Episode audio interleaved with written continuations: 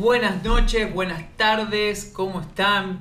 Bienvenidos a este webinar de Cazando los mitos de la ansiedad.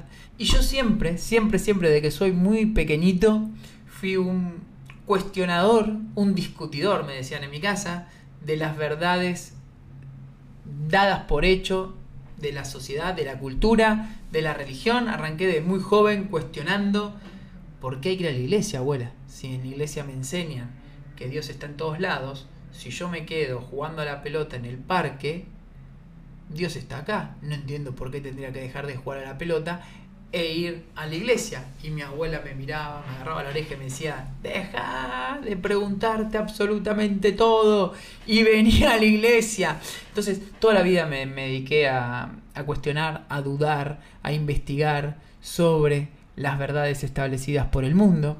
Y cuando empecé a, apasionarme por la psicología, por la mente humana, empecé a indagar sobre las verdades de la mente, sobre las verdades de la psicología, sobre las verdades establecidas de la medicina, las verdades establecidas de la ansiedad, las verdades establecidas de la depresión y me convertí en un cazador de mitos. ¿Qué es un mito? Una narración, un relato que se usaba en la antigüedad usando metáforas, ideas, para poder explicar lo que la ciencia aún no podía explicar.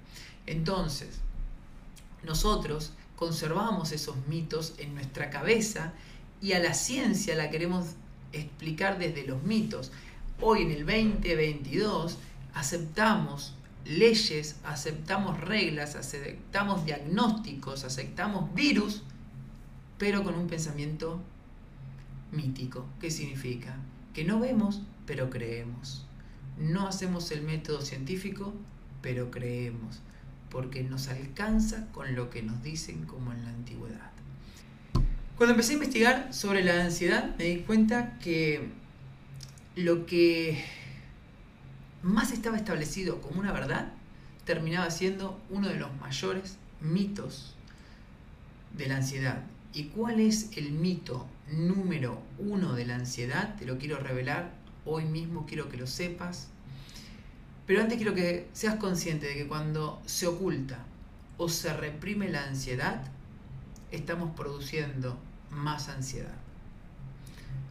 Por lo tanto, reprimir la ansiedad no es sinónimo de sanar la ansiedad. Reprimir es como poner una energía que quiere expresarse, una energía que tiene un sentido y nosotros estamos buscando taparla, esa energía. Entonces lo que estamos haciendo es acumular, acumular esa energía y en cualquier momento esa energía va a liberarse y va a explotar y se va a convertir en un ataque de pánico. Entonces nosotros tenemos que entender las raíces psicológicas, la intención positiva de la ansiedad. ¿Para qué mi biología está generando ansiedad? La depresión y la ansiedad tienen una intención positiva, son un programa biológico lleno de sentido. A eso vamos a llegar en los próximos webinars, pero primero quiero que nosotros para poder construir una nueva verdad tenemos que cuestionar el paradigma anterior. Por eso es fundamental que entiendas estos cinco mitos que te voy a enseñar de la ansiedad, que ya te van a producir relajación, el simple hecho de entenderlo. Te vas a relajar solo por tomar conciencia que mucho de lo que crees, de lo que te hicieron creer sobre la ansiedad, es probablemente falso. El primer mito que encontramos cuando empezamos a investigar la ansiedad es el, el trastorno de ansiedad generalizada, que esto es diagnosticado por los psiquiatras en el criterio del DSM-5, que es el manual de psiquiatría. Dice que para estar con un trastorno de ansiedad generalizada tenés que cumplir ciertos puntos.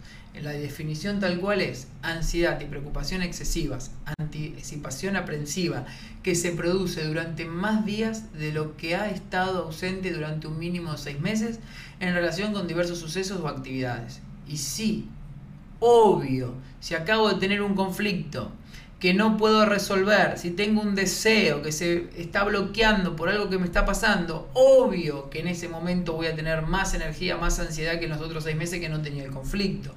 Pero hay cosas mucho más curiosas sobre este mito, que dice que si yo presento dificultad para concentrarme o dificultad para dejar la mente en blanco, puede ser que tenga un trastorno de ansiedad generalizada.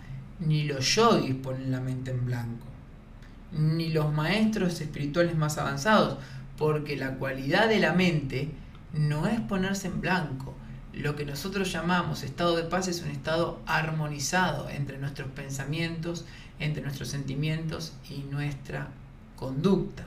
Otro de los criterios para ser diagnosticado como una persona ansiosa es problemas del sueño, dificultad para dormirse o sueño inquieto e insatisfactorio. Ok, o sea, o no, o si duermo mucho, perdón, dificultad para dormirme o somnolencia. Entonces, pongámonos de acuerdo. ¿Tengo problema para dormir o tengo mucho sueño? De las dos maneras caes en el criterio 6 del trastorno de ansiedad.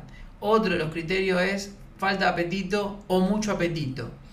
Esto está, parece armado para que calces sí o sí en el modelo del trastorno generalizado de la ansiedad. El mito número 2. La posibilidad de morir durante un ataque de pánico. Muchas personas llegan a mi sesión diciéndome, pero cuando tengo un ataque de pánico me puedo morir. morir. Yo investigué todas las estadísticas en inglés y en español que encontré y ninguna arrojó un índice significativo de que personas hayan sufrido un ataque de pánico durante que hayan sufrido un ataque al corazón durante un ataque de pánico. No hay estadísticas, es un mito. ¿Para qué? Para que te mediques rápido, para que rápidamente vayas a los benditos brazos de la farmacéutica, que lo único que hacen es apagar tus síntomas.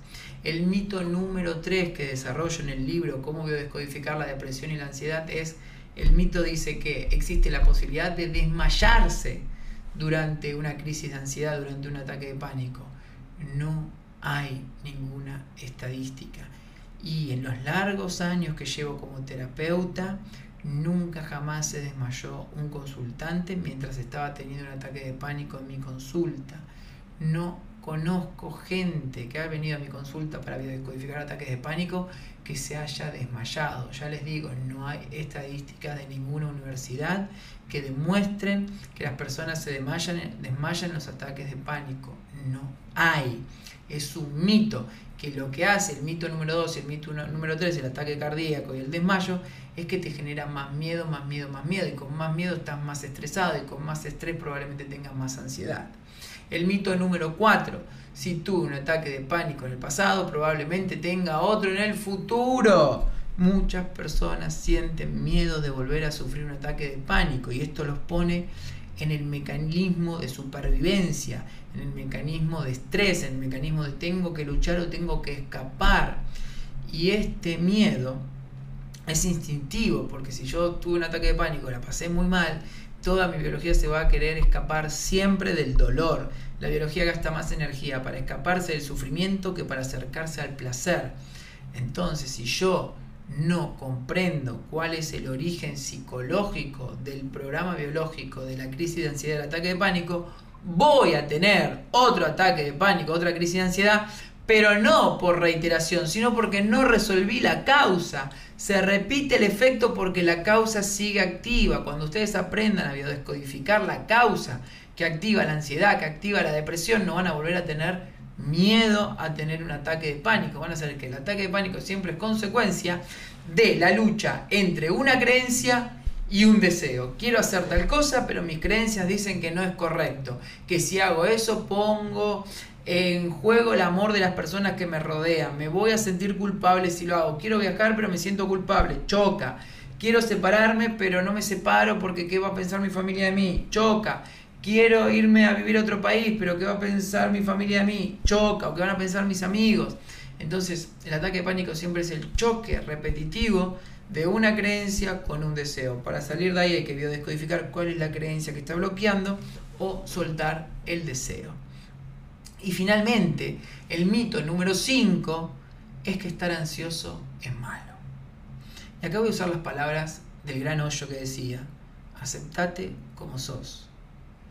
Aunque eso es lo más difícil en el mundo, ya que va en contra de tu formación, de tu educación y de tu cultura.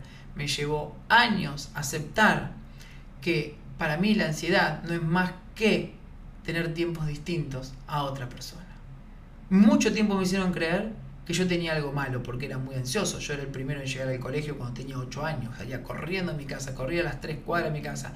Yo era el primero cuando había que hacer deporte, yo era el primero que armaba los equipos de fútbol, yo era el primero que hacía todo. Y después me di cuenta con el tiempo que en verdad era un gran tesoro, un gran regalo, porque siempre tenía energía para hacer aquello que deseaba.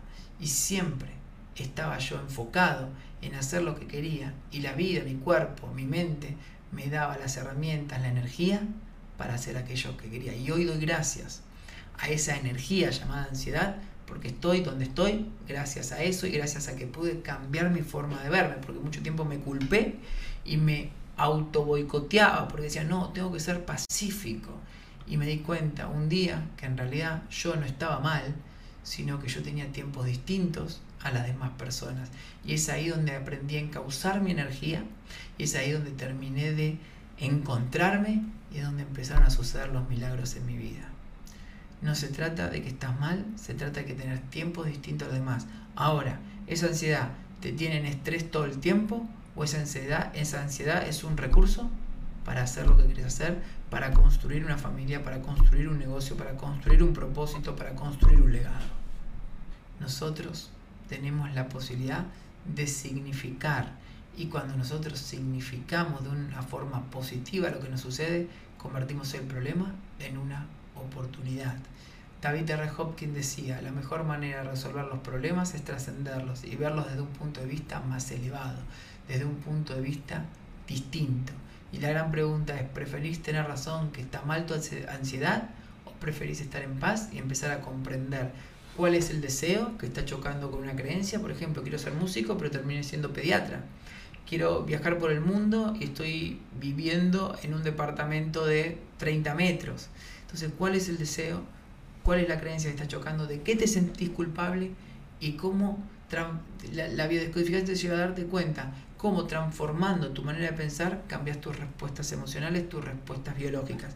Este libro, Cómo biodescodificar la depresión y la ansiedad, te da las herramientas para que la depresión desaparezca, la ansiedad desaparezca, dejen de ser un problema, se conviertan en una forma para tomar conciencia y que entendiendo cuál es la intención positiva de la ansiedad, cuál es la intención positiva de la depresión, te conozcas y al conocerte te transformas y al, al transformarte cambias los efectos que estás viviendo en tu cuerpo.